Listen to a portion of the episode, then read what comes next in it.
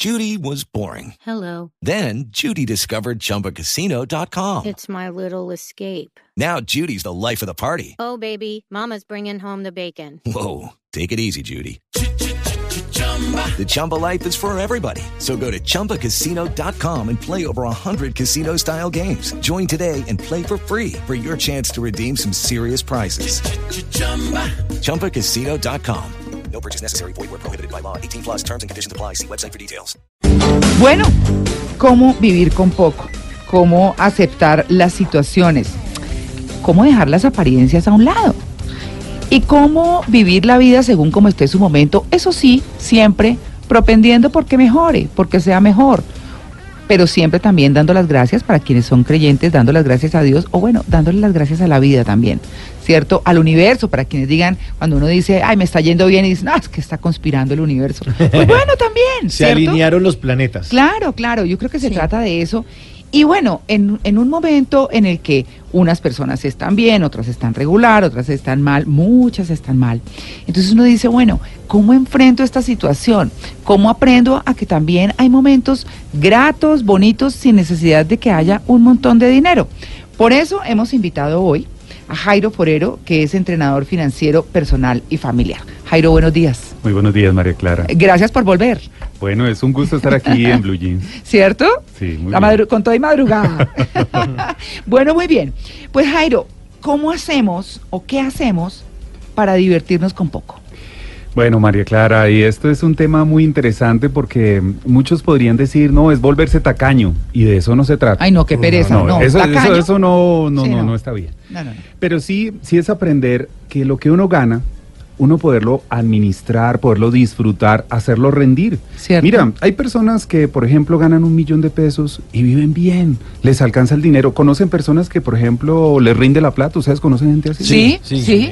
Que tienen varios hijos y uno dice, pero ¿cómo hacen? ¿Cómo hacen? Y no son millonarios. ¿cómo estira la No son millonarios. Y uno dice, pero ¿cómo hacen en esa casa? Pero ¿sabe qué? Son organizados. Exactamente. ¿Cierto? Entonces el tema es no tanto cuánto uno gana, sino qué tanto le rinde lo que uno se gana. Entonces, partiendo de ese principio, y mira, María Clara, una de las características fundamentales para vivir bien con Mm. poco dinero es ser libre de las apariencias. Ah, es que eso me, eso me gustó tanto ahora que estábamos Eso hablando fuera del aire.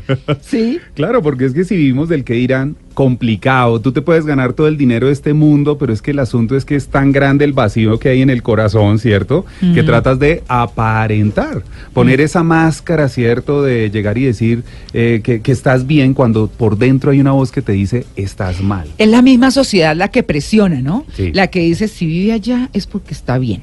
Si tiene ese carro es porque tal cosa. Pues si miran el mío, la verdad, dicen, no, pues, porque a mí, a mí no me interesa el carro, o sea, a mí no me afana tanto que me funcione. Pero bueno, digamos que eso está en esa presión social, que es como cuando uno educa a los hijos y les dice, a ustedes les van a ofrecer droga. Lo, eh, es decir, lo- lo grave no es eso, lo grave es que ustedes acepten. Ustedes tienen que aprender a decir que no, ¿cierto? Esa es la gran cosa.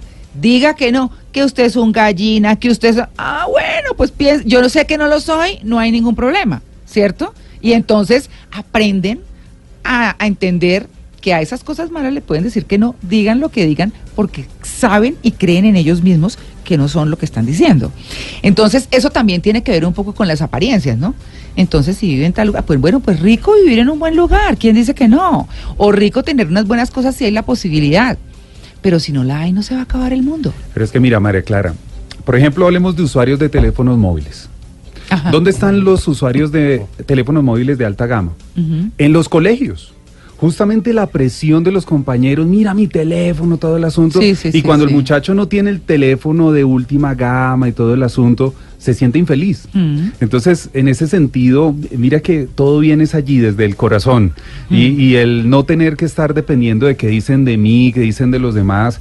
Y, y a veces uno se lleva una sorpresa, Simón, si ustedes están de acuerdo conmigo, Sí. que uno ve a una persona sencilla, que uno dice, oiga, esta persona, y uno ve y uno dice, oiga, súper bien. Sí, sí, y sí. otras personas que aparentan. Dios mío, Uy, sí, no. y al tercer día no tienen ni un peso después de recibir su nómina. Claro. Oye, pero eso es cierto. Yo sí conozco gente que anda forrada en los millones y se viste normal. Súper. Se sientan en el andencito a comer empanada con ají. Sí, y lo disfrutan. Relajados, ¿Usted además son queridísimos con la gente. Claro. Le hablan, o sea, todo el mundo, no sé. ¿Fue usted mismo o fue Simón? O no sé quién, a- alguno de ustedes comentó aquí en el programa cómo el mismo Steve Jobs se vestía, Ajá. cómo, cómo lo hace Zuckerberg de Facebook, Correcto. que no usan ni Sí, el claro. mega reloj, ni usan la... y tienen toda Toda. la plata, Sí. ¿cierto? Solo básicos usan, Exacto, básicos. Un pantalón de un mismo color y una camisa de un mismo color todos los días de su vida, los 365 días porque del año. incluso Mark Zuckerberg, el dueño de Facebook, fue el que dijo como yo me he visto todos los días igual con la misma camiseta y el mismo pantalón. Tengo muchas de esas camisetas, muchos de esos pantalones, porque no tengo tiempo para estar pensando en qué me voy a poner. Claro. Entonces, Wow. sencillo. Pero, Sí. ese, eh, pero esa idea sacada de Albert Einstein. Claro. Él se, se vestía Bueno, pues igual. ya Einstein creo que ni se bañaba. Sí. Pero bueno. Pero es que él decía que Sí. uno desperdiciaba mucho tiempo escogiendo la pinta por la mañana. Él decía, no, tengo que pensar en la teoría de la relatividad. Yo me pongo la misma vaina todos los días. Mm. Y si no combina, me importa un carajo. Pero ni Y nadie claro. dice, ah, sí, y nadie dice eso, nadie dice, ay, mire, se puso la misma ropa todos los días, a nadie le importa eso, la gente ni se fija muchas veces. Claro, y, y esto con esto no le estamos queriendo decir no se arregle, no, Exactamente. no, porque No, eso es individual también. A cada quien le gusta salir como cree que quiere y se siente de su casa, Correcto. ¿cierto? Pero hablemos de algo muy interesante, muy interesante, Jairo, que es del síndrome financiero de la clase media. Eso es Eso me tremendo. encanta, eso me encanta, me parece una frase súper chévere. ¿Por qué? Porque pues en este país claramente la gente de dinero no es la mayoría, es una minoría Correcto. y la mayoría está en, eh, digamos, de- después de esa minoría, mucha, ¿cierto? En diferentes estratos, como se ha hecho aquí en Colombia, pero bueno, por la decirlo... gráfica, ah, María Clara, perdón que le interrumpa, la gráfica de la población colombiana es un triángulo. O sea, se sube de estratos, hay menos gente, y baja de estratos, hay más gente. Es un Exacto. triángulo. En Estados Unidos es un rombo. El, donde hay más gente es en la clase media. Media. Claro, Ajá. claro. Es, es rombo. Y hay muy poquitos pobres y muy poquitos ricos. Aquí hay muchos pobres y Muy, poquitos ricos. sí. Exactamente. Entonces, bueno, ¿qué es el síndrome financiero de la clase media? Bueno, justamente esto es fruto de un estudio que se realizó en nuestro país y se encontró que existe un gran número de familias que tienen tremenda nevera, una nevera muy bonita, grande. nevecón. El nevecón. Sí, Pero sí. tú lo abres y está vacío. Mm. ¿Por qué? Porque tienen buena nevera, pero no tienen para hacer el mercado. Claro. Existen personas que en Colombia tienen un excelente carro, claro, lo deben. Y, y- y las personas dicen, no, es que es mi carro. No, mire No, la no, no. tarjeta propiedad, no es Es suyo. del banco. Es del banco. Claro. El asunto es que es tremendo carro de alta gama, pero no tienes para colocarle la gasolina o no tienes para los peajes para irte a un buen viaje. Claro. Entonces, el síndrome financiero de clase media es ese grupo de personas que quiere estar y aparentar que es de clase alta, pero tiene un ingreso de clase media baja. Entonces ahí se genera ese vacío financiero, ese desequilibrio. Y mira, la gente no es feliz con eso. Claro. Porque llegan los amigos, llegan los familiares, aparentan una cosa, se van ellos y queda como esa sensación horrible, Uy, ¿cierto? sí. De decir que en realidad están es bajo una mentira. Claro. Entonces, ese síndrome lo viven muchas personas. Mm. Y ahí es donde pues podemos llegar y volver al equilibrio y decir, oiga, yo puedo vivir bien sin necesidad de aparentar. Claro. Eh, si tienes una casa, por ejemplo, yo, yo he atendido personas, miren, en Mm. estos días recibí un empresario con 34 deudas. ¿34? 34 acreedores. Y, es muy- y es- tiene 36 años. Y claro, tiene tremenda casa, tremenda camioneta. Yo le dije, mire, ¿usted en realidad necesita esa casa? Mm. O por un tiempo, ¿usted por qué no vende esa casa? Se va a un apartamento, usted Mm. apenas tiene un hijo. Salga de deudas. Usted prácticamente necesita un apartamento de dos habitaciones, la suya y la de su hijo. Sí. Usted para que vive en una casa tan grande, usted puede comprarse un Por carro de una, un- exacto, las apariencias. Entonces en ese sentido, Aveo. Sí. en ese sí. sentido, la clave María Clara es esta: Sí. no depender del tener, ¿Cierto? sino Ser para tener. exactamente Sí. enfocarnos en el ser. Mm. Eh, Cuando nuestra mentalidad es que yo califico a la persona por lo que tiene y, y- y- y con la vara que yo mido así también me mide, entonces yo digo, no, pues que la gente me mide qué tan buena persona soy por lo que yo tengo. Ahí está el error. Mm. No es lo que tenemos, es quiénes somos, Sí. lo que nos permite vivir bien con poco dinero. Mire que eh, en alguna oportunidad me crucé en la vida con una mujer que, eh, digamos, no hacían un trabajo en particular eh, por fuera, sino era una señora ama de casa, pero vivía siempre muy bien arreglada. Ah, bonito. Pues eso. sí, entonces, eh, alguna vez de esas imprudentes, ¿no? Que le dicen, bueno, ¿y usted para qué se arregla tanto si no trabaja? ¿No? Así. Y dice uno, uy, pero es que está así. Claro. Pero ¿qué pasa? Dijo, es que no importa, es que yo me siento bien así. Wow. Yo no me he visto para los demás, Claro. ni Wow, nada, sino porque yo quiero estar bien, me gusta estar arreglada, y eso me hace sentir bien.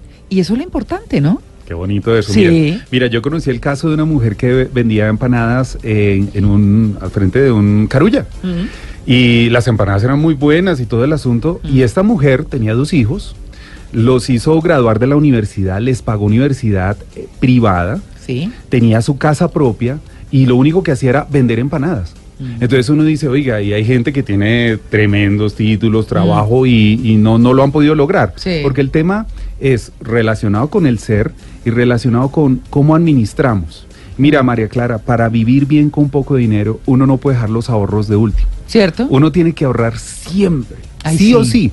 Sí. Sí. O sí, hacer de cuenta que el dinero no, no, digamos, eh, ese dinero de ahorro no existe. Sí. Entonces, por eso existe, son, funcionan también los ahorros programados. Ajá. Eso de que a ti te depositan el dinero y el banco automáticamente te ayuda, Mm, como diciendo, venga, yo le cojo ese dinero, si no usted se lo gasta. Mm. Y si ahorráramos, María Clara, mira, uno vive bien justamente con esos ahorros. Las cooperativas, hablo de las buenas cooperativas, Correcto. por ejemplo, tienen unas cosas increíbles. Sí. Sí, los fondos de empleados que son como por el estilo, ¿no? Ajá. Es una cosa fantástica. Yo siempre les he dicho acá, ahorren ahí.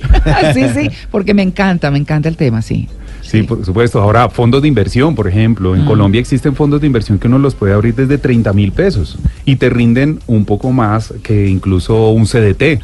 Mm. 30 mil pesos. Entonces una persona dice, no, pero es que no me alcanza. El no me alcanza es que uno lo cree. Es una creencia. No conoce. Exacto. La gente no pregunta y no lee. Pero si uno decide, uno dice, oiga, a mí sí me alcanza. Y si yo comienzo con un fondo de 30 mil pesos cada mes, Mm. al final del año, queridos amigos, uno tiene más de 400 mil pesos ahí bien... ¿Cierto? Exacto, Sí. que sirven para mucho. Claro, no, eso, mejor dicho, vamos a seguir hablando de este tema que está buenísimo. El síndrome financiero de la clase media, no, estamos hablando, bueno, esa es la frase que a mí me encantó, pero la verdad es que estamos hablando de vi- vivir bien con poco, de ajustarnos a nuestra realidad y de ir progresando poco a poco. Las cosas no son tan fáciles y no son tan rápidos. Eso que nos enseñó la cultura traqueta nos lo dejó como un pésimo legado, entre muchas otras cosas. Son las 8 y 30, ya regresamos. Estamos en Blue Jeans de Blue Radio.